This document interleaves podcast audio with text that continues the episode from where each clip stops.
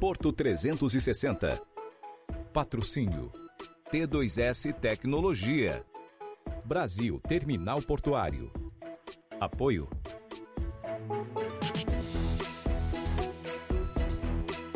Apoio institucional.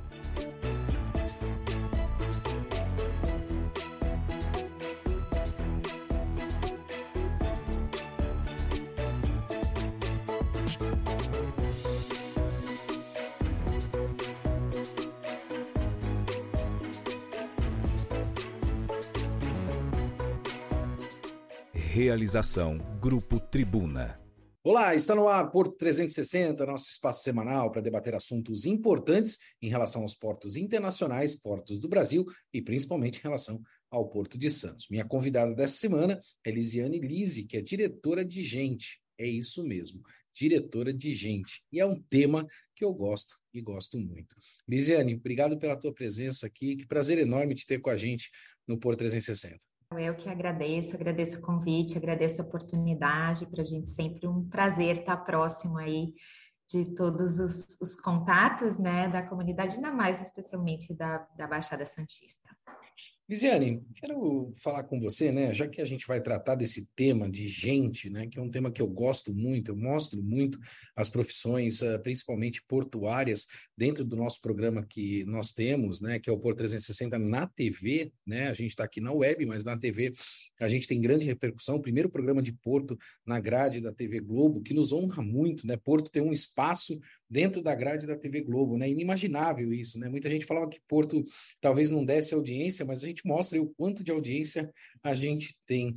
E a gente percebe que, principalmente pós-pandemia, né? Uma série de aplicativos se potencializaram, a tecnologia veio e veio de uma maneira avassaladora. Haja visto que a gente está fazendo a entrevista até propriamente aqui, utilizando uma dessas ferramentas.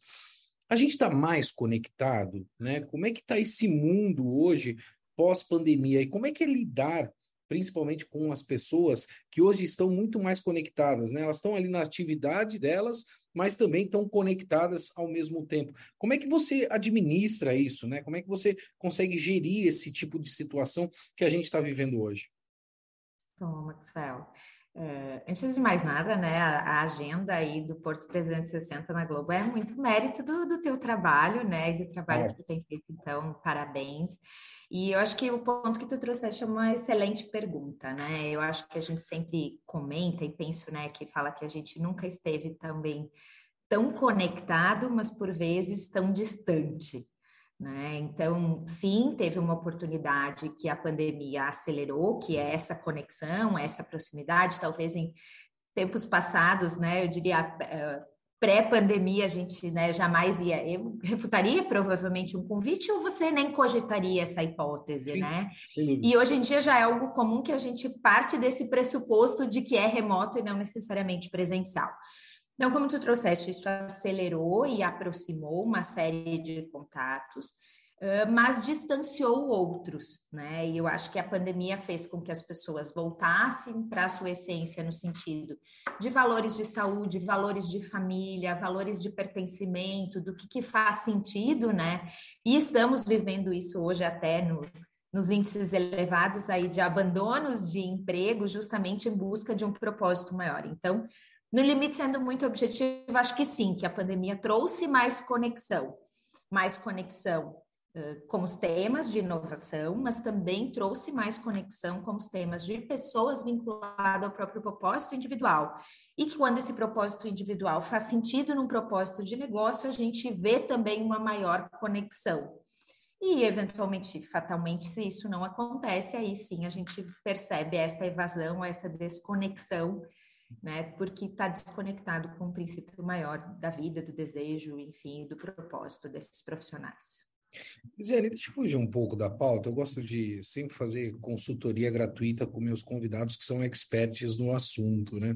E eu te confesso que antes da pandemia, eu, eu tinha aquela necessidade de estar presente na empresa, Né? É, o dia trabalhado para mim era quando eu saía da minha casa e ia trabalhar uh, ou aqui na TV ou propriamente dentro da minha empresa. E aí terminava o meu dia ali por volta de 18, 19 horas, às vezes 20, 21, né? A gente tinha aquela vida uh, que muitas pessoas se orgulhavam daquele termo de workaholic, né? Ou seja, eu trabalho demais e, e todo mundo sempre correndo na vida. E eu te confesso que eh, pós-pandemia, né? Esse sentimento uh, em mim mudou. Né? Hoje eu, eu, me acho muito mais produtivo, porque eu percebia que eu não fazia tantas reuniões uh, que não que não fossem produtivas, mas o deslocamento era um problema muito grande. Né? Hoje, particularmente, para eu ir a São Paulo, por exemplo, tem que ser muito justificável a minha ida até lá, porque senão eu faço ela de forma remota, né? É muito mais rápido, é muito mais produtiva, e esse sentimento particularmente para mim, deixou de existir. Eu não tenho nenhum problema hoje de manhã de acordar, tomar meu café e fazer, por exemplo, a minha manhã toda dentro de casa de maneira remota. Isso está dentro do DNA dessas empresas modernas, né, que estão olhando para esse lado social, de qualidade de vida também, ou esse é um sentimento exclusivo do Maxwell? Maxwell, eu acho que não, e eu acho que não é um sentimento exclusivo teu, né? Acho que a gente tem visto aí uma série de, de pesquisas e de índice trazendo esses, esses pontos. Eu acho que a questão do trabalho híbrido é um ponto que com frequência vem para a pauta e para o questionamento mas eu não acho que uh, a gente está num cenário de ou 100% presencial ou 100% híbrido. Assim como há tempos atrás a gente tinha a, né, a discussão se o EAD e aí a educação à distância ia substituir as escolas presenciais, a gente tem visto que não, que tudo depende da, da condição dos, das, né, no caso dos alunos, né, no, no, exemplo que eu dei de EAD, eh, da condição de aprendizagem, do melhor formato de comunicação, em que fase da idade, da vida acadêmica esses profissionais estão e a forma com a qual eles aprendem. E estou usando esse exemplo para fazer uma analogia para o ambiente de trabalho. Eu acho que e penso que tem momentos, sim, que a presença física ela é fundamental, né? Sobretudo para cargos em início de carreira, onde há uma aprendizagem de cultura, de relações, de troca, onde você consegue perceber, né? Até a gente diz as questões culturais e que são os artefatos físicos, são os rituais de liderança, enfim, e que a distância ficam mais difíceis de serem percebidos e até desenvolvidos. Por outro lado, se você tem uma agenda essencialmente de reuniões o dia todo ou de entrevistas, vou né, pegar da área de gente aí, um analista de recrutamento e seleção, vai passar um dia, 100% do dia fazendo entrevistas, eu não tenho dúvidas de que ele vai ser muito mais produtivo, usar o tempo de deslocamento, o tempo, enfim, para otimizar a qualidade de vida e também ter uma performance melhor. Então, respondendo de maneira muito objetiva, eu acho que não, não é uma percepção só tua, eu acho que é de todo o contexto, a gente só não sabe ainda medir isto de maneira muito apropriada e até se posicionar, né? Eu tenho observado muito ainda um desconforto das próprias empresas em dizer, olha, sim, nós estamos no modelo híbrido, sim, as pessoas estão fazendo mais gestão da sua rotina e do seu dia a dia, que no limite não significa que eles estão, e isso a gente já sabe há muito tempo, que não significa que presencialmente ele está na empresa, que ele está trabalhando, que ele está produzindo. E, por outro lado, não significa que se não está presencialmente, também não está produzindo. Então, acho que a gente está tentando encontrar agora, e eu acho que é essa velocidade das empresas em encontrar esse equilíbrio que vai fazer a diferença em, em, atrair, engajar e manter os profissionais com esse maior nível, eu te diria assim, até de, de engajamento, de senioridade, de maturidade. Óbvio que isso não está vinculado à idade, não está vinculado a cargo, muito embora a perfil. E, obviamente, também, longe de mim querer dizer que isso se aplica a todas as profissões, a gente sabe que tem um número muito grande de profissões que isso não será possível, né? E que ainda a dependência física, enfim, se faz importante, principalmente, né, quando a gente fala da área de portuária e área logística, isso é um fato ainda bem significativo. Você fez um, uma menção ao ESG, né? E a gente percebe principalmente que é, pós-pandemia, né, algumas empresas é, foram oportunistas, né? Elas já estavam numa situação financeira muito difícil e acabaram utilizando a oportunidade da pandemia para fechar as portas. Outras necessariamente se preocuparam aí com as questões uh, sociais. E a gente percebe hoje, né, particularmente falando, que existem aí uma série de movimentos sociais acontecendo né? principalmente não só na relação de inclusão, mas dentre outros movimentos também, como você acabou de pontuar o ESG. E a gente percebe que no pêndulo dessa balança, pelo menos essa é a minha percepção, né? num passado não muito distante, a gente não olhava para isso, e hoje parece que a gente está olhando demais para isso. Né? Então, existe aí uma tendência muito grande para se olhar para estas questões. Em algum determinado momento do espaço-tempo, a gente vai ter um equilíbrio ou não? A gente vai continuar vivendo uh, nesse mundo né, polarizado que a gente tem, fruto de uma série de iniciativas que vem acontecendo e que impactam diretamente na produtividade das pessoas. Uhum. Então, na minha percepção, isso vai se equilibrar sim, a gente vai encontrar ou buscar este equilíbrio, né? obviamente que, que, a pandemia acelerou alguns temas e que, de fato, né, usando a, a expressão né, que tu usaste, o, oportunismo ele se fez necessário até para algumas empresas, né, ou se manterem no mercado ou de alguma forma, de, de alguma forma desmobilizarem as suas operações, ou mesmo usarem incentivos que haviam do governo para manter os seus empregos, né? Uh, e, obviamente, também ele acelerou uma agenda que já estava aí, né? A gente já via há muitos anos esses temas de sustentabilidade, foram mudando as terminologias, a gente falava né, lá atrás em filantropia, responsabilidade social, depois sustentabilidade, e aí, né, ESG, mas é um movimento, e eu já diria que este movimento é um movimento pendular, do meu ponto de vista e na minha percepção. E que sim, as empresas que, que olharem para estes temas, eles vão se manter e vão chegar nesse equilíbrio aí dos temas que envolvem tanto as questões ambientais, como de governança, como questões econômicas né, e sociais. A gente não vai ter muito, do meu ponto de vista, como escapar desse, dessa busca desse equilíbrio. Mas eu entendo que só esta jornada já é uma busca de equilíbrio, né? Eu percebo hoje que é, a gente, particularmente falando de novo, né, no Brasil, a gente sofre muito desse modismo, né? Eu até costumo brincar que ah, agora a gente está na moda lá do beach tênis, né? Principalmente aqui. Então todo mundo faz beach tênis, né? E daqui a pouco é uma outra moda.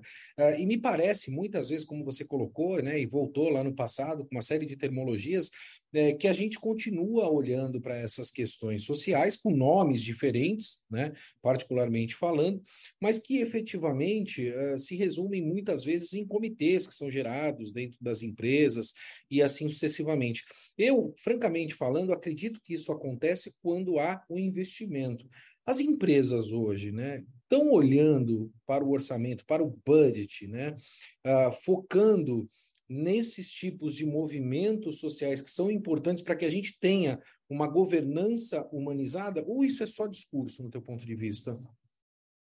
Olha, eu posso dizer que do ponto de vista, e aí não poderia ser diferente eu não falar né, de multilog na empresa na qual, né, no contexto claro, que está inserido, mas sim, genuinamente, a gente tem olhado para esta agenda. Até porque há um interesse cada vez maior, um interesse cada vez maior de todos os stakeholders em acompanhar isso. Então, quando a gente faz isso genuinamente, seja via estruturação de comitês, investimento nisso, com entregáveis efetivos, com, efetivos, com uma matriz de materialidade que faça sentido para todos esses públicos envolvidos, e aí eu menciono desde o desde comunidades, órgãos governamentais, clientes, enfim, e também o shareholder, eu entendo que isso sim é um movimento genuíno que vai se estruturando e vai caminhando. Até porque a pandemia, como você bem comentou no início, né, Maxwell, ele acelerou e que no momento de crise as pessoas se unem, né? E aí se voltaram para olhar para o que é valor essencial.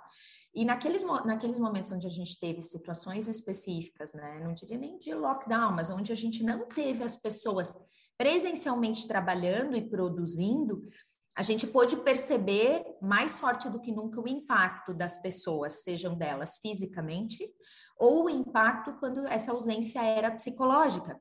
E aí a gente não foge de falar né, das questões dos impactos né, das questões de transtornos mentais e transtornos psicológicos que claro. a pandemia também acelerou e que aí no limite está vinculado às questões de qualidade de vida que tu falavas há pouco, né? Então, sim, eu acho que as empresas que têm esse interesse, essa preocupação genuína, vêm se mobilizando para isso, porque sim, percebem que a ausência das pessoas, seja a ausência psicológica ou física, no caso, que a pandemia provocou muito por ausência, por doença, por afastamento, por hospitalização, por falecimento de entes, enfim, fez esta reflexão e acelerou essa agenda. Lisiane, deixa eu uh, tratar de um outro tema, que é o momento que a gente vem vivendo hoje, relacionado às questões de desigualdade. Né? A gente veio de uma geração, particularmente eu sou dessa geração, que é uma geração de meritocracia, uma competitividade ferrenha para que você se mantivesse no mercado, né? E, consequentemente, para que você pudesse uh, crescer profissionalmente falando, né? Hoje em dia a gente percebe até em certos pontos, né? E aí é um ponto delicado, mas eu tenho que tocar nesse ponto, um vitimismo, né? Quando a gente fala dessas relações de desigualdade, porque a gente não está relacionado à meritocracia, a pessoa não performou, e aí necessariamente ela não consegue uh, alcançar um determinado objetivo, e muitas vezes a gente acaba percebendo uh, essa forçação de barra, entre aspas, falando, com vitimismo. Como é que é ser diretora de gente hoje, né, com essas duas gerações? Uma geração que foi habituada com a competitividade, meritocracia, e essa geração que está chegando agora olhando muito pelas essas relações de desigualdade, de inserção de mercado e assim sucessivamente. Como é que gere esse conflito? Né? Eu, eu te confesso que eu acho que é um grande desafio. Olha, Maxwell, sim, concordo contigo que é um grande desafio, concordo que é um conflito, sim. Por outro lado, né, e cada vez mais as pesquisas têm mostrado que quando a gente fala desses temas de desigualdade e meritocracia, no limite é a gente olhar de onde as pessoas partiram e não onde elas chegaram. Né?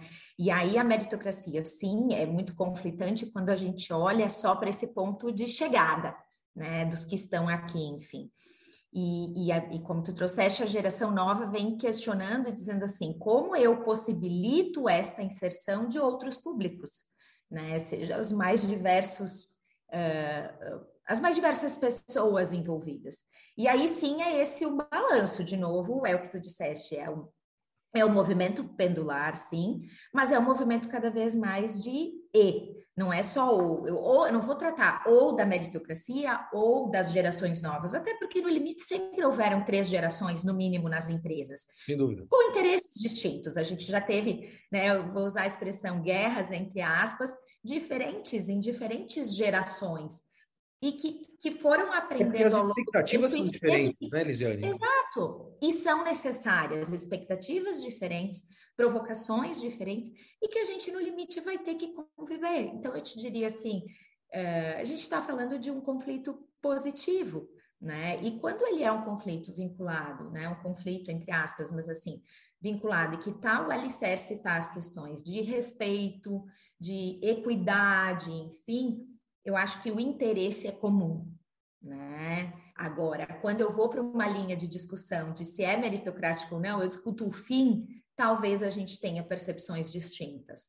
Então, a gente tem tentado partir todas essas, essas discussões, ao menos aqui, do que é valor comum, né? E aí, quando eu discuto, por exemplo, respeito, eu discuto o respeito de diversos públicos de diferentes níveis, de diferentes faixas etárias, de diferentes culturas, de diferentes religiões, enfim.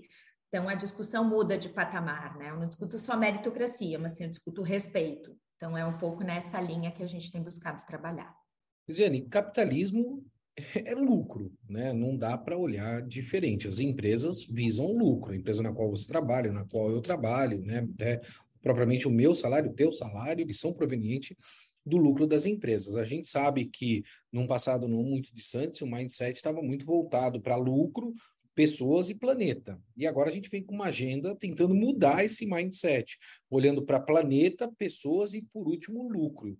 Isso é só um modismo ou realmente isso vai acontecer? Será que o mundo vai conseguir mudar esse mindset definitivamente? Uhum. É, Maxwell, eu acho que aí a gente entra num ponto, né, que é bem interessante, que, que independente do modelo econômico, né, que a gente acredite ou adote, o princípio sempre serão as pessoas, né? São elas que têm as ideias, que impulsionam os negócios, assim como a inovação e a tecnologia nunca vai substituir. Ela vai ser mais uma ferramenta e mais uma forma. Por mais que a gente fale, ah, o capitalismo é isso e trouxe essa questão do lucro, a gente sabe que também não há desenvolvimento sem as pessoas. E aí a gente vê um movimento cada vez maior das empresas olhando pelas pessoas, cuidando das pessoas e conectando esses ecossistemas sem deixar de olhar pelo lucro. Então, assim, como eu olho pelo lucro, mas também olhando pelas pessoas e pelo planeta, né? Do meu ponto de vista, de novo, vou repetir, acho que pela terceira vez você redundante, para mim não é ou, não é ou lucro ou pessoas, ou, ou planeta ou pessoas, para mim é e, né? Eu tenho lucro pelas pessoas, com as pessoas e pelas pessoas, né? Então, não, não poderia até ser diferente a minha fala nesse sentido, porque aqui eu olho justamente para os temas, né? Quiçá, né, possam parecer conflitantes, mas não sou, não são. Eu olho para a pessoa, sim, eu olho para a gestão estratégica, sim, e eu olho para a ESG. Então, a gente fala em crescimento dos negócios, a gente fala em questões estratégicas e decisões de como eu vou crescer enquanto negócio, quanto eu vou alavancar os meus resultados, enfim, mas sem de deixar de olhar para as pessoas pelas pessoas e olhando também as questões que envolvem SD, que para mim é, é, é, o, é a estratégia, né? Então, para a Multilog, o SD tem sido uma estratégia, mas justamente não olhando para o pilar só de pessoas, mas olhando sim para meio ambiente, sim, olhando para a governança, sim, e olhando para as questões econômicas, sim, porque senão eu não consigo retroalimentar esse sistema. E não é à toa que são os três pilares, né? Claro, não tenha dúvida. Eu, eu te confesso, quando eu te conheci, né, e, e aí eu fiquei uh, sabendo do teu cargo, né, diretora de gente, eu falei, cara, que coisa fantástica isso, né? Eu, eu não tinha visto isso antes, né? Eu vejo recursos humanos, a gente vê uma série de títulos aí, né? Mas quando eu vi diretora de gente, eu falei, cara, que que cargo legal, né? Uh, que, que, título uh, legal. Isso me chamou muita atenção. E aí, uh, obviamente, tem muito pouca gente ouvindo a gente, né? E assistindo a gente. Eu guardei uma pergunta particular para você.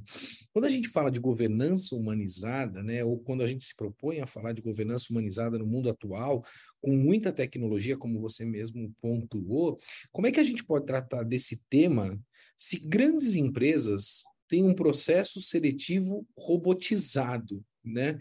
E aí eu guardei essa pergunta para você, porque é, eu acho que são conflitantes, né? Ou até uma antítese entre uma e outra, né? Como é que você fala de governança humanizada, sendo que o teu processo seletivo, no qual a pessoa uh, tem a porta de entrada para a empresa, ele é robotizado. Você vai lá no site, você tem que fazer todo o processo, teste e assim sucessivamente. Cadê a humanização do processo? Fiquei um pouco perdido. E aí quero a tua ajuda. Tá bom, Maxwell. Uh, essa pergunta aí é bem estratégica, hein? Olha eu guardei, só. Ó, falei com verdade, guardei para você. Tá. Eu falei assim, não, essa eu vou fazer para a Lisiane. Então, tá bom, Maxwell. Espero que essa pergunta seja da parte do, do em-off, né? Mas vamos lá. Eu acho que é possível, sim, porque uh, da mesma forma que, que a inovação ela vem para todos os outros processos que a gente vê, então, assim, por mais que a gente possa ter, né, a questão, e dessa pergunta é bem importante quando tu traz assim, o, o humanizado. Por outro lado, como é que antes, quando não eram feitas, né, por, por robôs e por sistemas, como é que eu garantia que aquele currículo físico chegasse de alguém que estava eventualmente desempregado, sem condição para se deslocar, sem condição para fazer um processo seletivo, sem condição para almoçar, que ele chegasse àquele currículo. Eu também não tinha necessariamente um processo humanizado se isso não fosse o valor para a companhia. Se eu não tivesse um olhar de como que eu ia atingir aquela comunidade, não importava muito o meio. E do meu ponto de vista, é um pouco esse olhar. Né? Se antes eu não tinha a possibilidade de dar feedback a todos os candidatos que participaram do processo seletivo, por outro lado, com uma ferramenta dito, né, um robô talvez menos humanizado, talvez eu consiga dar feedback e informações mais assertivas que quando eu não tinha esta ferramenta, eu não conseguia ter, por exemplo, que 100 candidatos, 200, 300 participassem de um processo seletivo para duas vagas e que eu garantisse o feedback para todos. Então, assim, é, é uma pergunta, né? É um, é, um, é, um, é um trick essa tua pergunta aí, mas ele traz um pouco essa reflexão e depende muito Exato. como eu uso Esse esta é ferramenta e este meio para atingir. Então, sim, tem projetos, por exemplo, processos que a gente trabalha de estruturantes, de uh, processos de aprendiz, processos de estágio, que eu oportunizo, inclusive a ferramenta, mas eu levo esta ferramenta para a base, eu levo esta ferramenta para as comunidades. Então, porque provavelmente eu também não vou trazer esta pessoa fisicamente à empresa. Então, também é uma forma de a gente chegar, de ter acesso a isso e potencializar, que talvez eu não consiga fazer com um, mas eu consiga fazer com 100. E que Entendi. antes eu teria que ter 10, 15, 20, 30 pessoas atendendo o telefone e dando feedback que talvez não necessariamente se eu não tenho isso enquanto um valor de ter o respeito a quem está participando do processo seletivo, independe a ferramenta. Então, ela não vem de novo a substituir, ela vem a olhar e depende muito do olhar de quem está por detrás desta ferramenta. Se eu não tenho como valor de ter o processo seletivo humanizado, de ter um processo de garantir que as pessoas tenham condição de participar, que tenham feedback, que eu avalie isso de uma forma adequada, provavelmente eu também não vou ter, mesmo sendo presencial, mesmo sendo. Então, é um pouquinho desta provocação, mas de novo, assim, eh, problemas complexos nunca vão ter uma solução simples, elas vão sempre ter soluções complexas e mais de uma, né? Então é, é um pouquinho disso que particularmente eu acredito na minha percepção e que a gente tem tentado imprimir aqui na cultura da Multilog, disseminando ainda mais valores que já eram respeito, confiança, integridade, paixão, enfim, mas como eu mantenho estes valores, mas oportunizando um acesso diferente. Será que não é um processo de amadurecimento, né? Eu percebo que no mundo que a gente está vivendo, francamente falando, a gente tem muita novidade e a gente está sempre em busca de uma resposta para absolutamente tudo, né? Eu aprendi na vida, principalmente quando a gente vai amadurecendo, que em certas oportunidades a gente pode dizer, eu não sei fazer, né? É, eu tenho que aprender a fazer, ou necessariamente eu errei, né? E isso acontece, faz parte uh, do ser humano. E aí, quando a gente fala de governança humanizada, principalmente nesse mundo que a gente está vivendo hoje, buscando esse equilíbrio, talvez a gente não esteja tão amadurecido para ter todas as re respostas.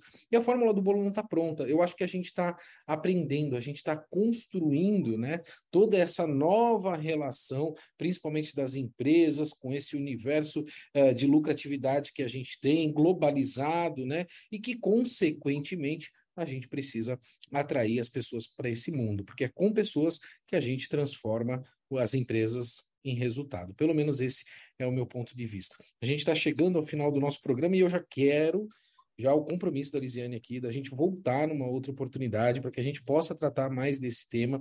A gente vai fazer alguns eventos aqui no Grupo Tribuna também. Eu já quero te convidar para que você esteja aqui no painel com a gente. Você tem profundo conhecimento uh, desses temas que são relacionados às pessoas. Eu, eu, particularmente falando, sou fascinado nisso. Né? A gente conseguiu emplacar o primeiro reality show do setor portuário, onde a gente seleciona nove pessoas usando os robôs, tá, Lisiane? Olha uh, só! Trazendo para dentro, mostrando como é que o setor portuário mesmo contrata. Três executivos colocam um programa e no final uh, as pessoas são contratadas. Né? Esse ano, quatro pessoas foram contratadas para trabalhar nos terminais. Isso tudo veiculado aqui na TV Tribuna. Quer dizer, algo inimaginável se a gente olhasse um pouquinho para trás e algo que eu gosto muito, lidar com pessoas. Então, quero te agradecer muito, Lisiane, pelo teu tempo, pela tua disponibilidade e te dizer que o Porto 360 está à tua disposição. Mas antes de ir, eu quero te pedir uma dica. Quem está louco para trabalhar no setor portuário, eu sempre peço isso. Né? Qual é a dica que a Lisiane, diretora de gente, poderia dar? Bom, Maxwell, agradeço de novo o convite, a oportunidade, enfim, com certeza o convite está aceito e conte conosco, né, para todos esses projetos, enfim, de antemão a gente tem um, um objetivo muito importante que é justamente como é que a gente desenvolve esse nosso segmento de operações logísticas e portuárias cada vez mais integradas, né? E quando, com relação à tua pergunta, né, eu acho que a dica tá, né, lá no início da conversa, quando a gente falou de, de propósito, né? E aí que as pessoas entendam e olhem para si o que, que elas estão buscando, né? E, e, e, que possam ver se isso pode ser um meio de fazer com que elas alcancem o que elas buscam enquanto vida, enquanto carreira. Né? Ao substituir o meio pelo fim, às vezes a gente acaba se frustrando e tendo não alcançando as expectativas, né? Quando a gente talvez tenha isso claro de que isto é um meio para eu fazer mais, entregar mais, fazer a comunidade, fazer meio, eu posso fazer isso em qualquer lugar. Então, acho que a minha provocação, e devolvo a pergunta para ti, né? Mas muito mais no sentido de assim, é o que a pessoa, o que as pessoas estão buscando como seu propósito, porque na logística eu visualizo isso muito, na área portuária como um todo, né? Uh, não é à toa que, olha, o crescimento do segmento é onde a gente possibilita o desenvolvimento, enfim, uh, das comunidades onde a gente está inserido. Então, acho que esta que ficaria como a mensagem final. Muito obrigado por estar aqui com a gente e volto a dizer, o espaço está aberto. Para você, como você bem sabe, eu vou ficando por aqui, sempre movimentando muito mais do que informação. Forte abraço e até semana que vem. Porto 360. Patrocínio. T2S Tecnologia. Brasil Terminal Portuário. Apoio.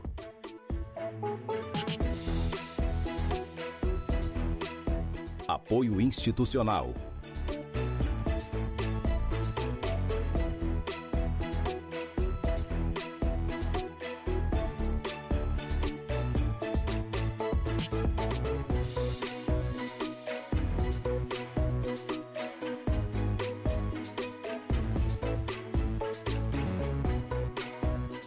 Realização Grupo Tribuna.